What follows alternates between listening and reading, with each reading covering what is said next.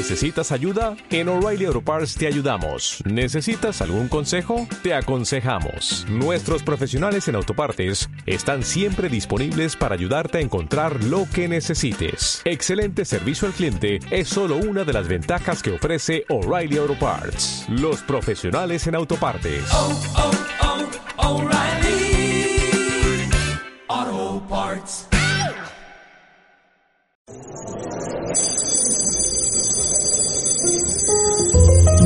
Oh, por Dios, Yume, adoro tu falda. ¿Dónde la compraste?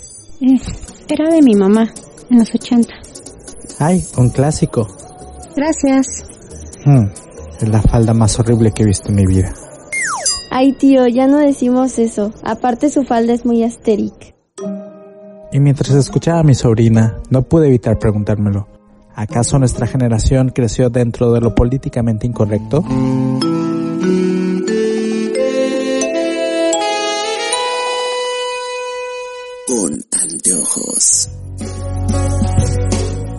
Actuaciones de Aldo Skylover como Aldo y Yume Balo como Yume.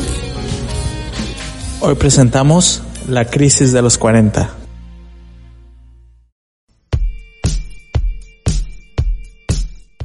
Hola, ¿qué tal? Estamos en un episodio más de Con Anteojos. Yo soy Aldo. Hola, yo soy Yume. ¿Y eh, de qué vamos a hablar hoy, Aldo? Hoy, bueno, como comentamos en el episodio anterior, hoy vamos a hablar sobre el- la crisis de los 40, que ya casi llegamos. Que ya casi llegamos, pero yo ya lo estoy sintiendo que me está rascando la espalda, ¿eh? Esta crisis. Pero igual a- a- al ratito. Eso, Marce, lo tengo aquí atrás de mí. Sí, al ratito te eh, empezamos a, a desmenuzar esto. Pero bueno, ¿qué es esto de la crisis de los 40, Yume? ¿O qué entiendes tú por esto de la crisis de los 40? Pues yo creo que es cuando te empiezas a replantear tu vida y a darte cuenta que ya estás viejo y no has hecho nada lo que creías. Que te empieza a pesar de edad y a darte cuenta que ya, ya eres más ruco que chavo.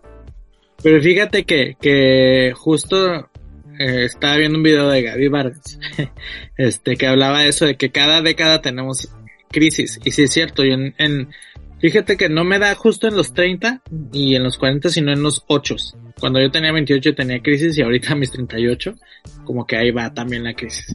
Pero, pero sí, o sea, no nada más es algo que, que decimos, sino que, que los medios lo han popularizado también, ¿no? O sea, es cuando hablas de crisis de los 40, te viene a la, a la mente en varias películas, series, etcétera, un hombre calvo en un convertible. ¿No? Pues es que realmente nos, nos hemos tenido este tabú sobre la vida adulta, ¿sabes? Y como ta- también en la vida anterior, digamos, o las generaciones anteriores, eh, a los 40 estamos hablando ya de este señor que ya tiene hijos adolescentes. Sí.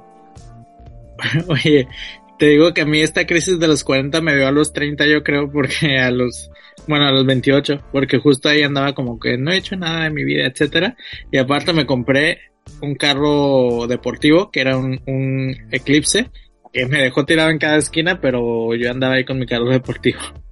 Claro, como DVD. Porque también volvemos a lo mismo, lo que hablábamos en el podcast, en uno de los podcasts anteriores, acerca del éxito, ¿no? Que nos han dicho que a los 40 ya tenemos que tener la vida resuelta, porque ya somos muy grandes. Cuando creo que a los 40, bueno, yo tengo 38 todavía, todavía tú también, o sea, todavía nos falta un par de años para llegar ahí. Poquito Pero la verdad, yo, yo siento que tengo más dudas que respuestas. Sí, sí. Yo no siento que tenga como mucha claridad de la vida, como cuando era chica. Y también me he dado cuenta que, eso sí, me he vuelto como más exigente. Por eso me sorprende esa parte de que de repente empiezan a andar con o a relacionarse con ciertas personas, pero también te cuestionas por qué te has relacionado con esas personas que no debiste haberte relacionado. Exacto. Pero bueno, vamos al corte y regresamos ahora sí con el tema. ¿Qué te pasó, viejo? Antes eras chévere. Todavía soy. Nah, has cambiado, viejo. Con anteojos. Y bueno, pues ya estamos acá de regreso y pues iniciando ya bien con el tema de la crisis de los 40. Y, por ejemplo, a mí me gustaría abrirlo con una pregunta. ¿Realmente las crisis de los 40 es algo solo para los hombres o también a las mujeres lo tienen permitido? Fíjate que eso es muy interesante porque te comentaba la imagen de la crisis de los 40 de el hombre calvo en su deportivo o en su convertible con, con rodeado de muchachas, ¿no? Y que se divorcia y deja a la esposa, este, y se busca a alguien más joven, ¿no? Este, incluso hay una canción de José José, la de 40 y 20, que siempre me ha molestado esa canción, pero habla también como de, aunque él no lo crea, habla de esta crisis de los 40, este, que se buscan a alguien de 20. Y a las mujeres, en realidad lo que dicen, o sea, no les permiten tener esta crisis, sino que le dicen, estás menopáusica, ¿no? O sea, y la menopausia sabemos que en esta sociedad es visto como algo negativo, algo este casi casi que ash, o sea, culpándolas, ¿no? O sea, de que ay, estás de mal humor porque tienes menopausia, así como es tu culpa estar así. Y lo peor es que a los 40 años también no tienes menopausia, eres muy joven. Sí. podrías tener hijos, o sea, la menopausia creo que empieza después de los 50. Depende, depende. Bueno, depende de muchas cuestiones hormonales, pero también es esta parte de que a los 40 como que te juzgan diferente, ¿no? O sea, ¿cómo vas a dejar a tu marido ahora? Mujeres histéricas. O estás sola porque estás loca. Y ya nadie va a querer contigo porque ¿quién quiere una mujer de 40? Arjona, señora de las cuatro décadas. Pero también es ese, date cuenta cómo sexualizan todo, porque por algo hay mil. Sí y las otras que no son mamás, no me acuerdo cómo se llaman. ¿Cougars? Cougars. Y son el sueño de todo colágeno de 20 años. Sí. Pero sí. Lo que... que, que ahorita la gente que tenemos 40 años nos vemos muy diferente a la gente que tiene 40 años hace 20. Exactamente. Para empezar, hace, hace unos años, alguien de 40 pues no iba a estar como nosotros con esta vida todavía entre chaburruques. Ya normalmente tenías hijos y tres hipotecas. A menos que fueras Madonna y tuvieras ese cuerpazo que ella tenía a los 40. En, en... O Maribel Guardia. Maribel Guardia todavía tiene ese cuerpazo hasta ahorita y no sé cómo le hace. Pero Madonna, o sea, en los 90, en Ray of Light, se veía divina, o sea, era una mujer, eh, no sé cómo decir, así como a donde quieres llegar, porque estaba llena de, ¿cómo le llama Madonna? pues estaba llena de energía, este, jovial, todo lo que uno quisiera hacer ahorita a los 40. No sé cómo le a la verdad. No, yo creo que me voy a tener que ir a hacer cabala, como, como Madonna. O si hace cabala, ¿no? ¿Qué era? O yoga. O de júntate con los reptilianos, dicen por ahí. Puede ser. Yogas y pilates. no, es que hay algo que tienen que aceptar, que aunque les pese mucho a los hombres, a los 40 las mujeres están en ese punto donde son el sueño de los morros de veintitantos, treinta y tantos, y todavía también de los de cincuentones y sesentones. Sí, justo hablábamos en el podcast, en podcast anteriores de Shakira, ¿no? O sea, Shakira tiene 43. Cuatro. 43 pues pasa de los 44 por eso de yo valgo por 2 de 22. Creo que 45 tiene. Pero bueno, este, o sea, Shakira, aparte de que eh, lo talentosa y, lo guapa que es, o sea, anda en patineta y surfea, yo quisiera, nunca pude hacerlo, y ahorita a mis 40 quisiera tener esa agilidad que tiene Shakira. Ay, no, yo ahorita mi plan, por ejemplo, de precumpleaños, que ya casi viene mi cumpleaños, es ya, ahora sí, darle duro al gym y ponerme, terminar, llegar a los 40 siendo una Shakira. Aquí derecho. Ay, fíjate que yo, a mis 40, en mi crisis de los 40, ah, no, a los 40 ya acepté. Yo dije, yo no soy de gimnasio. yo por más que quiera, o sea, he tenido 40 años de mi vida en los cuales 20 he intentado ir al gimnasio y no duró más de un mes. Digo, no, yo no soy de gimnasio y, ya no me voy a aferrar a tener un cuerpo de gimnasio. Lo que me ha funcionado y me funcionó mucho fue la natación. La natación me relajó, me, me hizo bajar de peso, no muchísimo, pero sí. Este, y ahorita he subido, pero no siento, siento que he subido de manera diferente. Porque ya no siento mi pancilla como antes. Pero sí ya hay pantalones que no me sirven, porque no he ido a natación desde antes de Navidad. Este, pero sí, sí, ya, yo digo, yo ya natación es lo que me funciona, es lo que me mantiene saludable y lo que me relaja y es el ejercicio que puedo hacer en mi vida. No, yo ya, yo sí, en verdad, o sea, yo dije que ahorita ya para mi cumpleaños que está cerca voy a hacer bichote empoderada, Miley Cyrus. yo me, no necesito que me traigas flores porque yo solita me puedo, para eso trabajo. sí. Sí, que justo también eh, es como la visión que, que hemos hablado, creo que en el de Año Nuevo lo hablamos, de la visión que tenías tú de cómo ibas a llegar a los 40, ¿no? O sea, yo sí en algún momento tuve este sueño bizarro de llegar a ser un hombre fortachón en los 40, así como bien, bien delicioso, pero ya, Un ya. sugar daddy, un sugar daddy de envidia, tiktok tiquero. Sí, este sí fue así como un sueño, ¿no? Pero lo que sí siempre quise, o sea, mi, mi ideal de un hombre de 40 años era ser como un hombre muy interesante, ¿no? O sea, como muy sabio, que supiera hablar bien y que tuviera mucha cultura general y, y no, no puedo decir que es- lo soy, pero tampoco estoy muy, muy lejos de eso que perseguía. ¿no? O sea, sí leo poquito, hice mi curso un poquito y hago podcast aquí. Sí, yo también otra de las cosas que tengo mucho ahorita es que quiero empezar a ser como cada vez más cuidadosa de en verdad con quién, quiénes son las personas a las cuales les doy mi tiempo, mi atención, tu lealtad, tu, tu yo, ¿no? ¿Qué personas son las que realmente dejas que entren y te conozcan?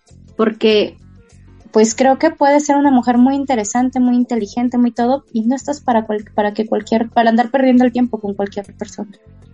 Exacto. Pero bueno, vamos al corte y regresamos con más.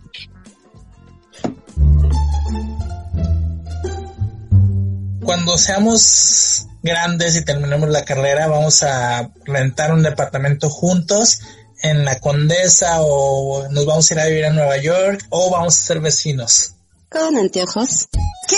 ¿12 mil pesos por un cuarto en la azotea a las afueras del DF? ¿Qué pasa con esta vida? Creo que voy a seguir viviendo con mis padres.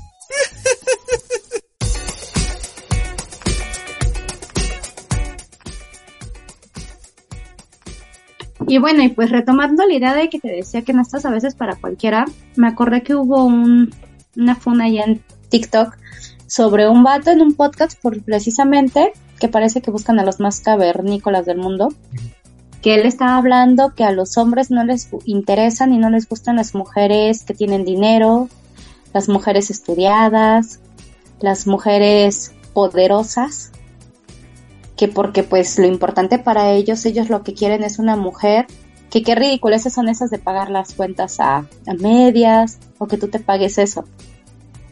Que eso hace que seas menos atractiva para los hombres, porque al fin y al cabo tu valor te lo da un hombre. El cómo te ven ellos. Y si tú eres la típica mujer que habla de lo empoderada, fuerte y poderosa que es, ya dejas de serlo. Es que qué onda con los hombres heterosexuales. Bueno, con los hombres en general, ¿no? Este, porque no nada más los heterosexuales. Eh, ¿Qué onda? Fíjate que he estado pensando mucho en, en, desde hace tiempo, en entender las relaciones humanas.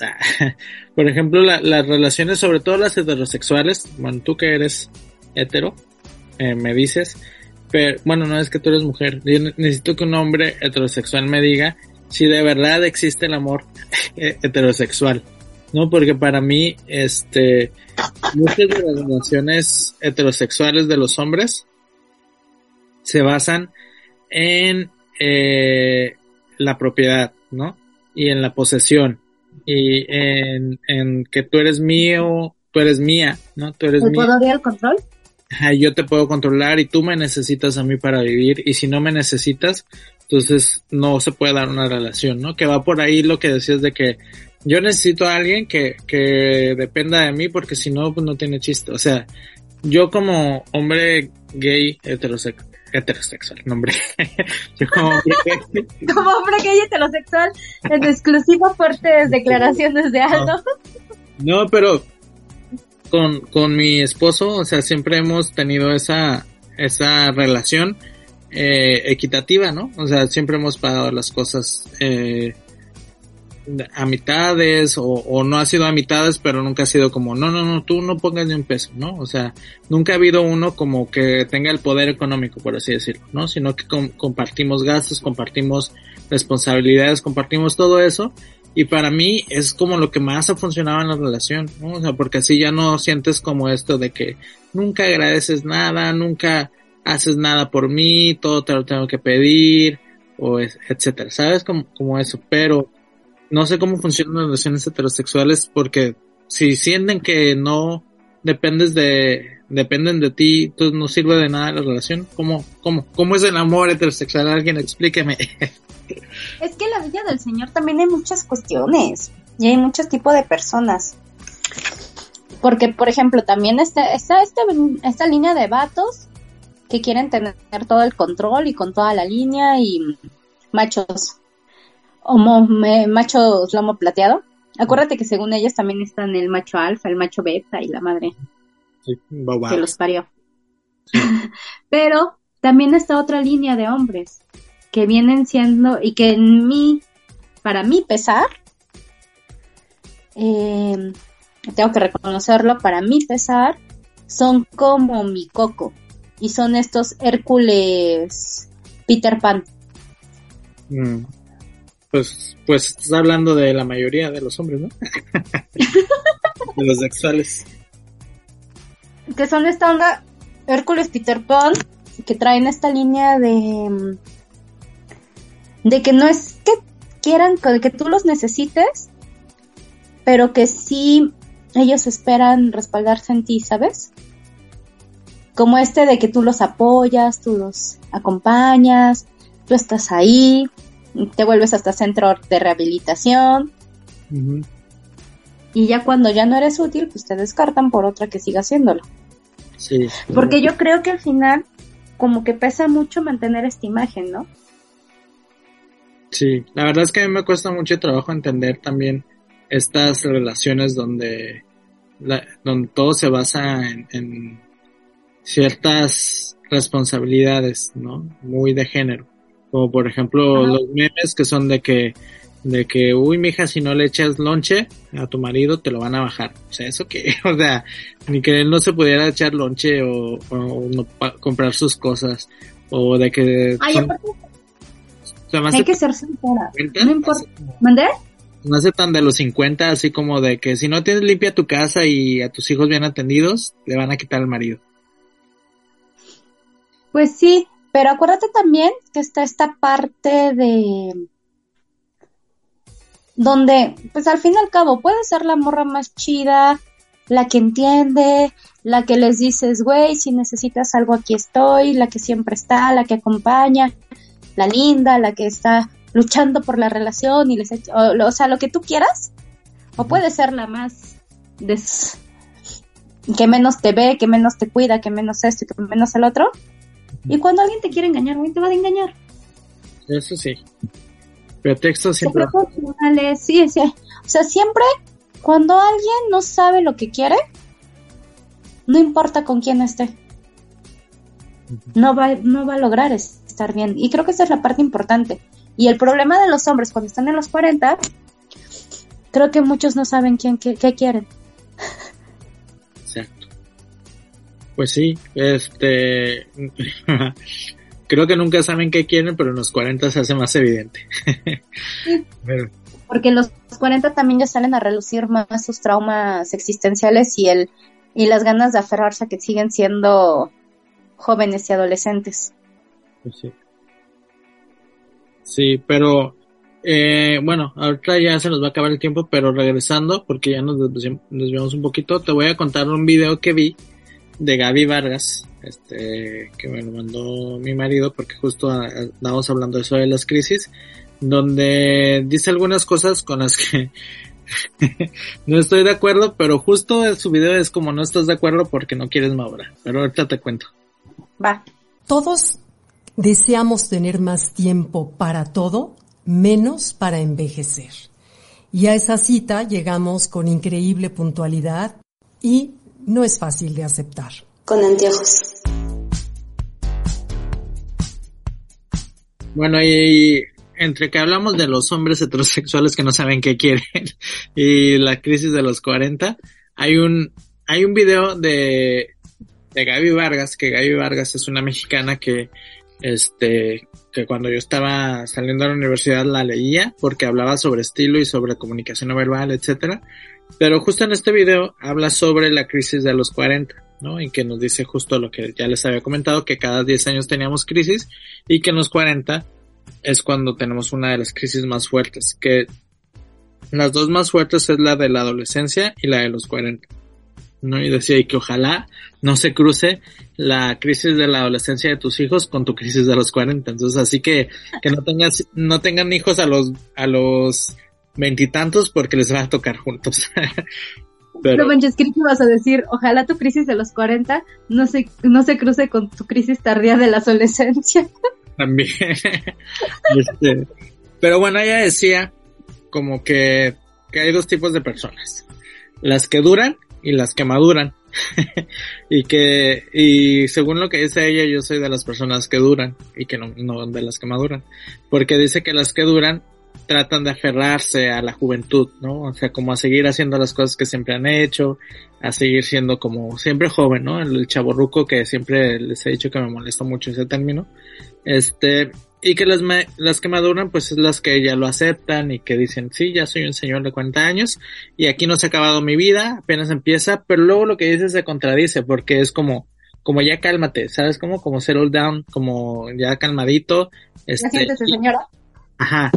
Y hay una parte, a lo mejor yo lo entendí mal por el humor en el que estaba, pero que decía como, que cómo puedes salir de la crisis de los 90, de los 90, de los 40, este, aferrándote a algo espiritual, ¿no? O sea, que puede ser Dios, puede ser la iglesia, puede ser el Kabbalah, que te decía ahí con lo de Madonna, o puede ser el yoga, no sé, pero algo así como conectándote con tu espiritualidad. Y así como que, ay señora, no, no, no, no me diga eso, no me diga eso porque al final de cuentas es eso, es como, ya, tú ya estás listo para el retiro, para irte a sentar al retiro y ya, olvidarlo todo. Iba a ser un comentario de, señora, por algo no quise ser drogadicto, no quería terminar siendo cristiano. no, que por cierto, o sea, justo ahorita me acordé cómo se relaciona esta de los crisis de los 40 con los medios, porque luego mi productor, marido, me dice, ¿y, qué, ¿y de qué hablaron de los medios? Siempre hablan de su vida privada y no meten a los medios ya. no, pero sí, la, la película del gato con botas. La nueva película del gato con botas, de verdad, de verdad te la recomiendo, si no la has visto. ¿Ya la, vi, sí, y lloré. Es una película hermosa, buenísima, que para mí, justo les decía, habla de esta crisis de los 40, porque no es un spoiler, sino es como el argumento. Les voy a decir el argumento de la película para que la vayan a ver. Este, igual se los recomiendo también ahí en TikTok. Eh, tiene que ver con el gato con botas, que como saben los gatos tienen nueve vidas y este gato se ha, ha desperdiciado las ocho vidas en la aventura, ¿no? Entonces ya nada más le queda una sola vida y todos le dicen pues que ya se calme, que ya se retire, que ya vaya a descansar, que no está como para esos trotes de andar siendo el gato con botas y ponerse en riesgo, ¿no? Entonces se va a una casa con una señora de los gatos y y me recordó mucho esto, ¿no? O sea, como todo el mundo nos dice, ya, ya no estás para eso, ya cuídate, ya, etcétera. Entonces ahí, ahí se le recomiendo, ¿no? El gato con botas. Yo, si te soy muy sincera, a lo mejor no sé si es por el mood, o por la esencia, o porque no tengo ya esa crisis infantil de ser la hija perfecta, pero cuando me gustó más el gato con bota que Pinocho. O sea, como que me identifique más o como que la sentí más. Visualmente sí, Pinocho es hermosa y todo lo que ya sabemos, ¿no? Pero en cuestión de mensaje, la del gato con botas me gustó mucho, porque creo que estos tres personajes, que son como los principales, están muy bien llevados. Porque habla un poco sobre esta ansiedad de cuando ya eres grande, de reconocer tus miedos como adulto. Que como adulto, a pesar de que seas muy fuerte, independiente y lo que tú quieras, también necesitas ayuda con esos miedos.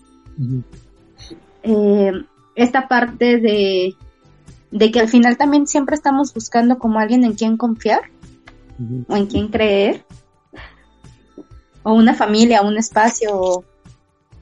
Y, y creo que creo que todo eso y también los otros personajes que salen que son como medio secundarios, el otro grupo, creo que también hacen énfasis en cosas muy importantes de, de cómo a veces no vemos lo que tenemos. Pero es de spoilers. no, no, no digo, no vemos lo que tenemos, no dije quiénes. Yo sí les quiero dar un spoiler. Perdónenme por darle este spoiler, pero quiero decirlo porque es parte del daño que me ha hecho la vida. Los medios de comunicación. Este, así que si no quieren el spoiler, este, sápense los oídos. Hay un personaje que es lo más lindo que puedas encontrar. A mí siempre me caen muy mal estos personajes, ¿no? Como Olaf en, en Frozen me caía súper mal, así como todo tonto y todo inocente, así, no sé, yo no lo soporto. El burro de Shrek también, así como que no, no. Pero este, este perrito, o sea, es un amor, así que lo, quiero mucho ese perrito. este, es un perrito que es, de verdad es muy, muy bueno, es como, como la inocencia encarnada en ese perrito. Y yo muy dentro de mí decía, este perro es malo, es falso. Todo esto que siento de bondad y al final los va a traicionar. Y, y, después cuando acabó la película yo dije, no puede ser que yo esté tan dañado que haya creído que esta, este set tan, tan puro y blanco los iba, iba a traicionar al gato con botas. Pues es que no estamos acostumbrados, creo, a, a la inocencia. Y creo que este personaje, ya que estamos en spoilers, en este personaje, para mí lo que se me hace súper bonito es la parte de, de, que no importa cómo la vida te dañe, tú decides. Sí. ¿Sabes? Tú decides cómo la vas a enfrentar, si te vas a volver malo, si te vas a poner a llorar, si vas a seguir traumado o lo que tú quieras, o cómo lo vas a encaminar, ¿no? Sí, y creo que es... Sí, está muy bien hecha, la verdad, debería, todo el mundo debería de verla. Sí. Y si lo piensas, el gato con botas sí muestra bastante este hombre hetero. Sí, heterosis. Pero bueno, Ajá. vamos al corte y regresamos para despedirnos ya. ¿Sí, verdad? No, no, ese es el segundo, ¿no? ¿Tercero? Ah, ese es el tercero. Sí, ya regresamos a despedirnos. Sí. Cuando tengamos 30, vamos a viajar, ir a la playa en, en, nuestro convertible, a vestirnos de trajes sastres, de ropa de diseñador, tacones, todo increíble por las calles de Polanco. Con anteojos. Güey, ¿no viste mis tenis? Creo que se me hace tarde para trabajar y no encuentro monedas para el camión. ¿Me prestas?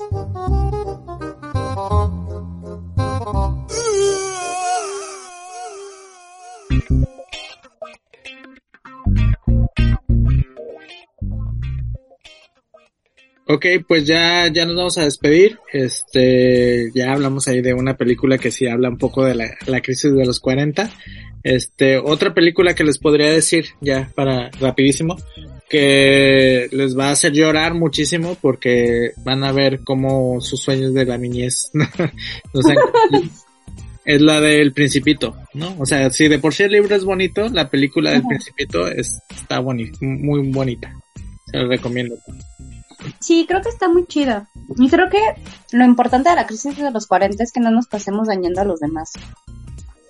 Y que recordemos algo, o sea, y esto, por ejemplo, como lo vi en un TikTok, lo repito así, lo retomo tal cual, ¿no? De, esto no va para los vatos de 40 y más, porque yo sé que ellos no van a entenderlo, pero sí va para los morritos de 20, que neta, no pierdan el tiempo, ni sus 20, ni esa esta edad donde van a vivir muchas cosas y van a poder conocer muchísimas cosas, con un vato de cuarenta y tantos que está en crisis y que no sabe ni siquiera para dónde va. Y que les va a amargar la vida. Exacto. Y que después vas a estar, porque esos vatos que dicen que las morras de treinta y tantos, cuarenta, estamos locas, somos intensas, o que feminazis, chalala, somos así muchas veces por las violencias de ellos. Y justo en podcast también, en un episodio, hablamos de eso, ¿no? O sea, de que muchas veces los que buscan esta, estas personas son gente a la que puedan manipular y manejar, ¿no? Entonces se buscan gente de la mitad de su edad porque son fáciles de manipular y de manejar y de ejercer violencia sobre ellos. Así que mucho cuidado, jovencitos, por andar con alguien de 20. Sí, no, también porque... Andar alguien de 40, perdón.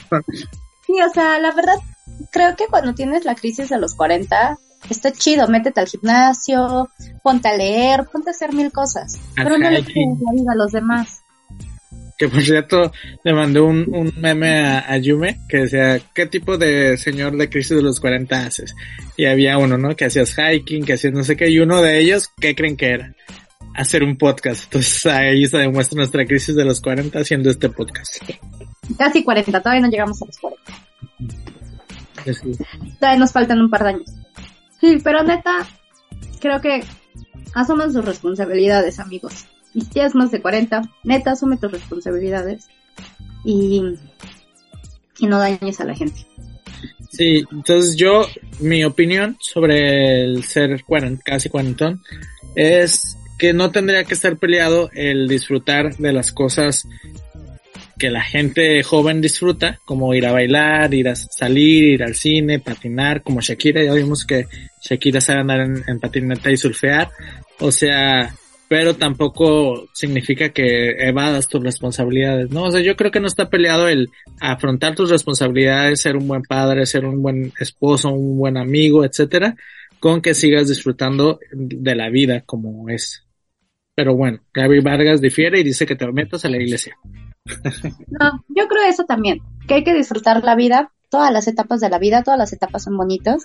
Para mí los 40 están súper chidas en este aspecto donde estamos nosotros casi llegando a los 40, que somos independientes, que tenemos un trabajo, que al menos podemos comprar nuestro alcohol, nuestros, nuestros vicios, podemos salir, podemos disfrutar, eh, irnos a la playa si se nos da la gana o no, y poder pagarlo nosotros. Creo que esa es la parte bonita de los 40, que eres muy libre de hacer muchas cosas con tu vida. Exacto. Lo importante es que si no tienes todo eso, tampoco te estés queriendo llevar entre las patas a otras personas. Y si quieres eso, pues seas muy claro. Y siempre hablemos con claridad, con la verdad, y no solo disfrazando claridades, ¿no?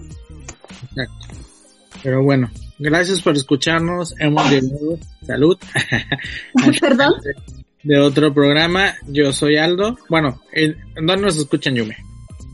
Nos pueden escuchar todos los jueves a las 7 de la noche, hora Tijuana.